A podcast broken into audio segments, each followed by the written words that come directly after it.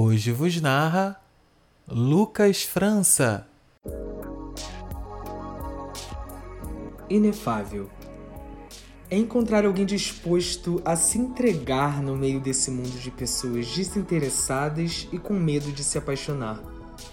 É aquela viagem de fim de ano com a pessoa certa que a gente esperou tanto para poder fazer.